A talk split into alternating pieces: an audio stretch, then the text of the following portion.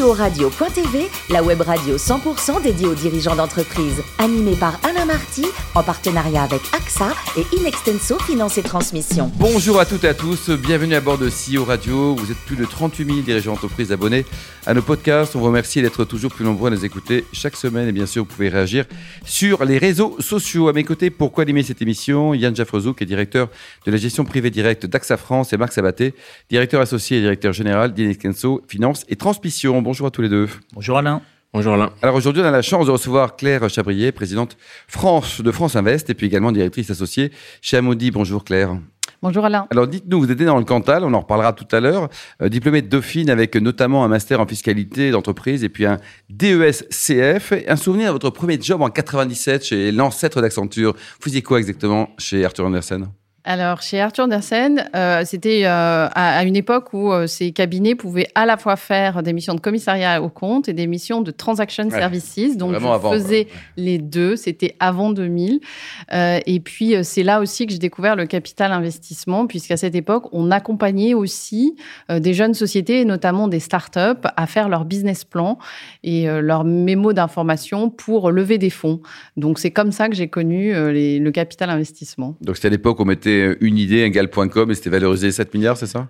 Non, non, mais c'était les années 2000. En tout cas, c'était une époque où les choses bougeaient, euh, y compris dans, ces entreprises-là, puisque euh, quand je suis arrivée chez Arthur Andersen, euh, les hommes étaient en costume cravate, et dans les années 2000, on a fait tomber la cravate euh, pour pas que pour, pour, pour, pour, avoir de la rétention en fait, hein, parce que les, déjà les gens commençaient à partir pour monter des startups, et on était en 2000. Voilà. Alors à partir de 2002, on vous a beaucoup aperçu en Europe de l'Est, du côté des Balkans. Vous faisiez quoi exactement, Claire alors, je suis effectivement partie euh, en 2002 euh, dans les pays baltes. Euh, donc un peu plus au, un peu plus au nord, pour faire de l'investissement. Donc j'ai passé dix ans de ma vie dans ces pays-là pour accompagner des entreprises et financer des entreprises, donc des PME et des ETI aussi, mais effectivement dans ces pays qui n'étaient pas encore rentrés dans l'Europe. Eh donc quand j'ai commencé, hein, c'était rock'n'roll, non C'était un peu rock'n'roll. On faisait beaucoup de capital développement.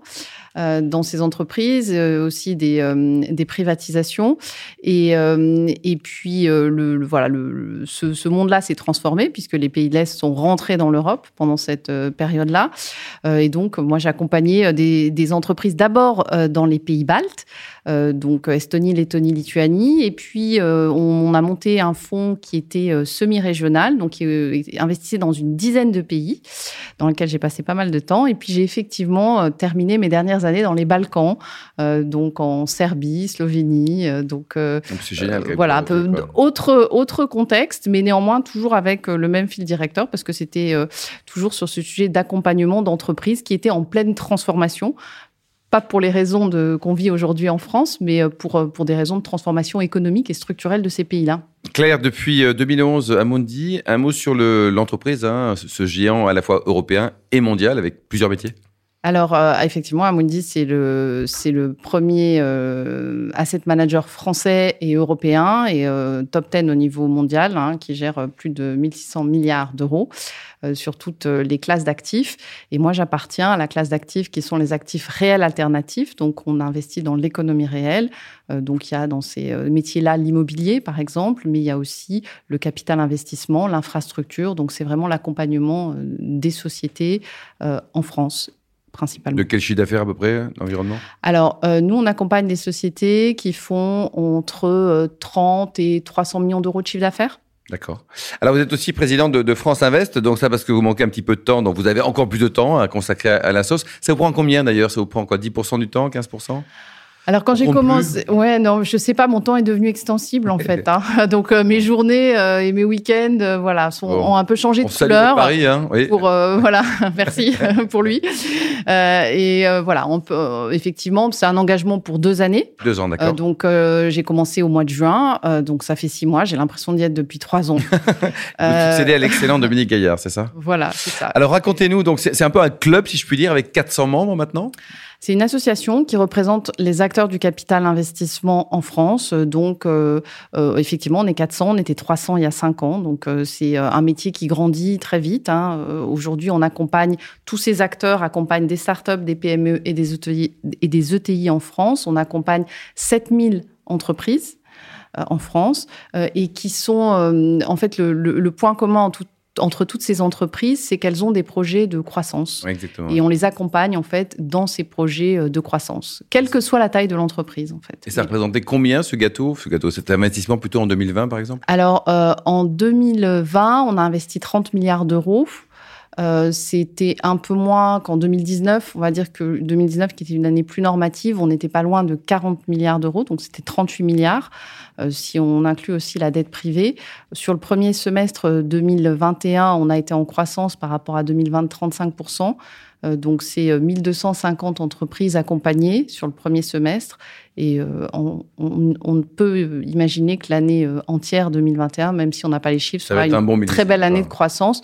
Voilà, parce que euh, il y a beaucoup de projets à financer, hein, d'innovation. On entend beaucoup parler des startups et des licornes. Donc, ce sont nos adhérents qui les financent, mais aussi, bien entendu, euh, les PME, les ETI des territoires. Euh, donc, beaucoup de sujets de, financement pour ces entreprises et puis, et puis d'argent qui est levé aussi parce que c'est un placement qui donne du sens et du rendement, donc qui est intéressant pour les investisseurs. Doublement intéressant. Quoi. Yann? Oui, vous disiez que vous aviez beaucoup travaillé donc euh, avec les pays de l'Est dans le capital euh, investissement. Quelle euh, différence de mentalité vous avez noté à l'époque où vous étiez entre ces pays et la France? Et est-ce que ces opérations étaient très développées? Vous parliez de capital investissement. Et quel, quel type d'investisseurs c'était il y a 20 ans, Yann, quand même. Hein oui, oui, mais. Alors, euh, en fait, est-ce que c'était euh, différent euh, L'environnement économique était différent? Donc, par exemple, dans ces opérations, c'était un moment où les sociétés utilisaient beaucoup moins la dette et l'effet de levier. Donc moi, quand j'ai commencé dans ces pays-là, on ne faisait pas d'opération à effet de levier, par exemple, en capital investissement. Donc ça, c'était une vraie différence. Hein. C'était vraiment du financement. Donc on investissait dans les sociétés pour financer leur croissance. Il y avait beaucoup de sujets de structuration évidemment, mais néanmoins qu'on trouve aussi euh, dans les PME françaises qui grandissent très vite, on a aussi ces sujets de structuration. Donc, ce qui était différent, je pense que c'était les mentalités, puisque c'était des pays qui euh, sortaient quand même d'années de, communisme. Donc, euh, quand je discutais avec un directeur financier, il fallait que je me rappelle systématiquement, que je me remémore, que ce directeur financier, quand il avait fait ses études, il avait fait ses études dans la période communiste. Donc, on lui avait pas forcément appris les mêmes notions de rentabilité, de contrôle de gestion et tous ces concept-là. Donc euh, voilà, parfois il y avait pas mal de pédagogie à faire euh, sur, euh, sur ces thématiques-là. Yann?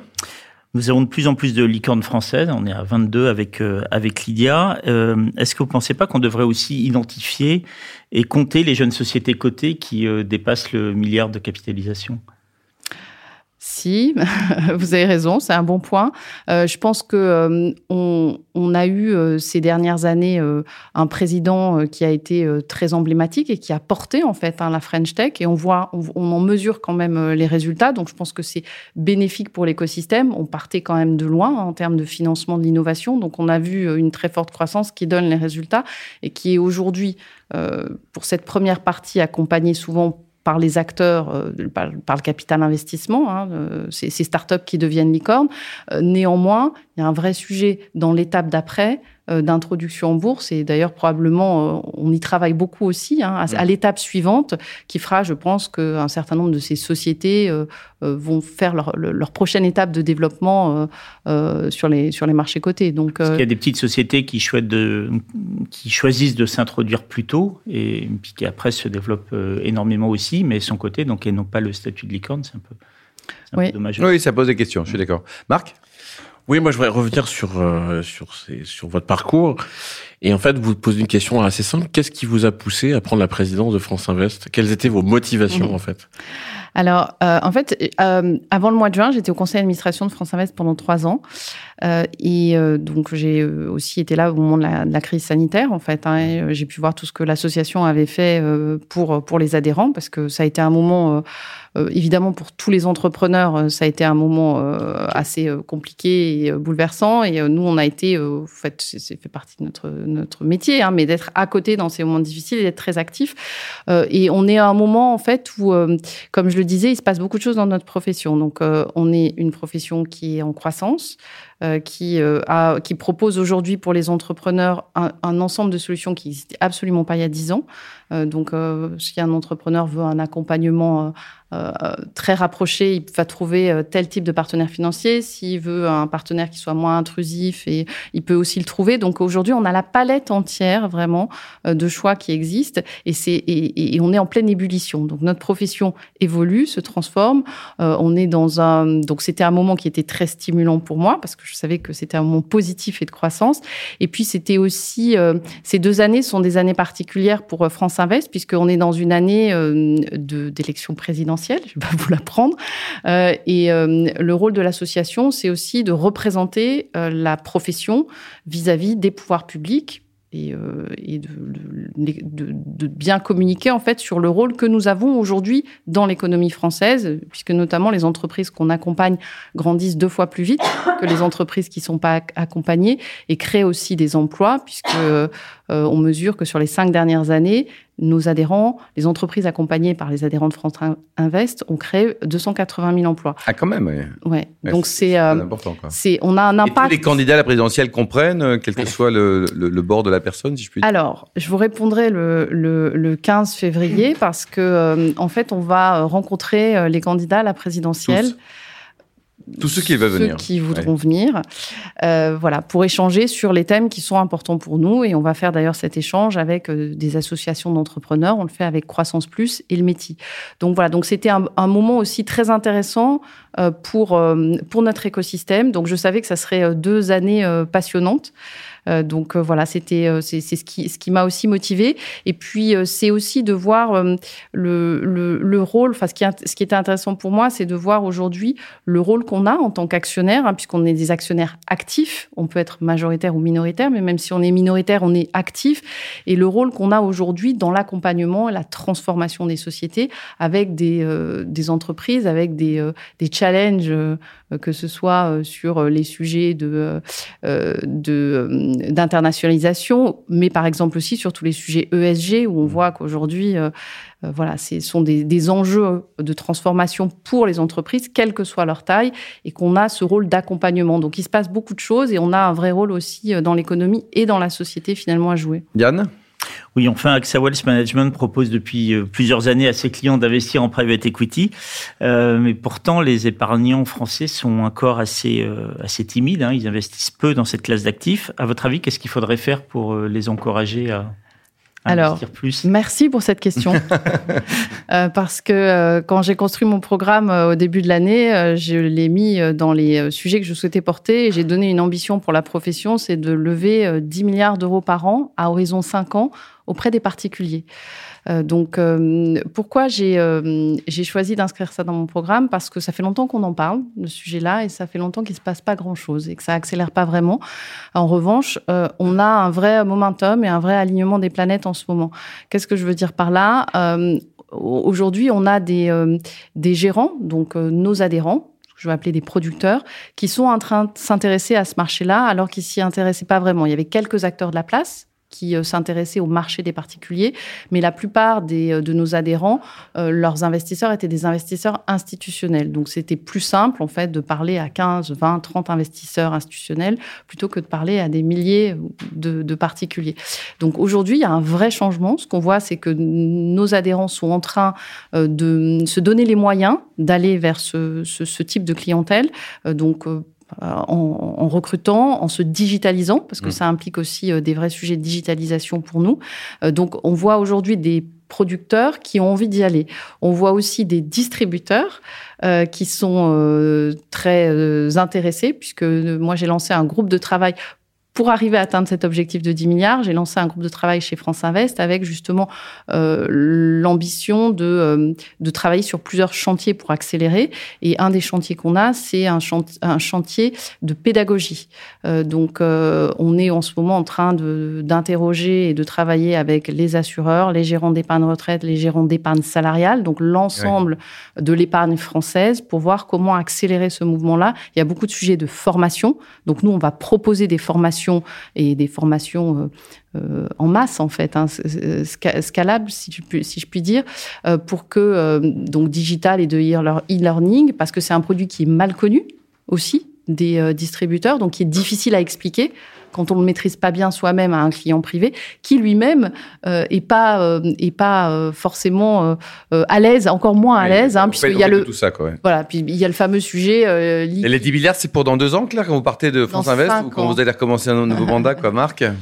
Oui, deux, questions assez liées à ce que vous venez d'expliquer. Euh, d'une part, le, la crise sanitaire a, a, provoqué une forme de New Deal du financement avec de la dette, des PGE, beaucoup de produits garantis par la BPI, etc. On voit aujourd'hui beaucoup d'investissements qui sont faits par des holdings privés, par des sociétés ou des entités qui ne dépensent pas forcément des règles de l'AMF. Quel regard portez-vous sur euh, cette, ce foisonnement, cet éclatement de financeurs et d'investisseurs possibles au-delà euh, de ce qu'était il y a quelques années ce qu'on appelait un fonds d'investissement? Bon, alors moi, je, je, représente plutôt la partie, euh, on va dire, euh, enfin agréée, et donc euh, cette partie-là, je pense qu'il représente quand même encore la, la, la, la, grande partie. après, nous, évidemment, moi, ce que je recommande toujours à un entrepreneur, c'est de se renseigner. Mmh. donc, c'est de se renseigner sur le type d'outils. Aujourd'hui, je pense que on a les moyens, quand on est entrepreneur, d'être bien conseillé la palette est très large, effectivement. Euh, par exemple, nous, euh, on, distribue en ce moment de nouveaux produits qui s'appellent les obligations relance. Donc, euh, la palette est très, très large. Donc, il faut être bien. Le montant est combien d'obligations relance C'est quoi? C'est la somme de 1 milliard 7. 1 milliard 7, Donc, donc, il faut se renseigner pour bien comprendre. Aujourd'hui, on peut le faire. On a le choix. Je pense que vraiment, le, ce que je disais au départ, c'est que le marché français donne le choix. On peut trouver chaussures à son pied ou financeur à mmh. financeur, en tout cas, qui euh, qui correspond aux valeurs de la société, euh, à, au, projet, dirigeants aussi. au projet d'entreprise, à l'intuitu personnel, parce qu'il y a une vraie relation de confiance euh, qui doit se mettre en place. donc il faut faire attention où on va, par qui on se fait accompagner, et je recommande aussi toujours à un dirigeant d'appeler euh, d'autres entrepreneurs euh, qui, ont été, qui ont été accompagnés par des acteurs du capital investissement. Je suis assez surprise que les entrepreneurs n'aient pas forcément ce réflexe-là au moment de choisir leur partenaire. Et c'est quelque chose que je recommande euh, vivement. Il y a un club à monter. Une dernière question, Marc Oui, enfin, une réponse rapide. enfin, effectivement, j'apprécie l'intérêt pour le conseil, bien évidemment, dans l'accompagnement des entreprises. Justement, quel regard portez-vous sur ces conseils, experts comptables, banques, avocats Ça sert à rien, Marc. Euh, dans, dans, le, dans, le développement des offres euh, des fonds d'investissement et du private equity bah, C'est très important parce que euh, on, est, euh, on accompagne 7000 entreprises en France, à peu près 1000 ETI. On sait qu'il y a 5400 ETI en France. En revanche, si on compte le nombre de PME, on a du boulot. Donc, ce que ça montre, c'est qu'on est encore très peu présent dans les PME. Et ce qu'on voit pour, euh, euh, pour en parler et me déplacer aussi, euh, échanger pas mal sur les territoires, c'est qu'il y a beaucoup de dirigeants de PME qui connaissent pas bien ce, ce métier-là et qui connaissent pas bien en fait le type d'accompagnement qui est fait. Donc c'est nécessaire pour justement acculturer ces dirigeants et partager en fait le, type d'accompagnement qui peut être fait. Donc, et pour terminer, Claire, dites-nous, là, tous nos auditeurs stressés et ceux qui ne sont pas stressés, est-ce que vous conseillez pour être tranquille et zen une bonne balade dans le Cantal? Autour de, de, la chaîne des puits, par exemple. Ah oui. Est-ce que ça, c'est bien Alors oui, alors, alors ça, c'est très, c'est très bon, surtout quand on habite à Paris, euh, parce que le Cantal, c'est quand même un département qui est assez peu peuplé. Euh, donc euh, oui, c'est de la verdure assurée, et puis surtout, c'est la possibilité de faire une balade de 4 heures sans rencontrer personne au mois d'août. Merci beaucoup, Claire. Merci également à vous, Marc et Yann. Fin de ce numéro de CEO Radio. Retrouvez toute notre actualité sur nos comptes Twitter et LinkedIn. On se donne rendez-vous mardi prochain à 14h précise pour une nouvelle émission. L'invité de la semaine de CEO Radio.tv, une production B2B Radio.tv en partenariat avec AXA et Inextenso Finance et Transmission.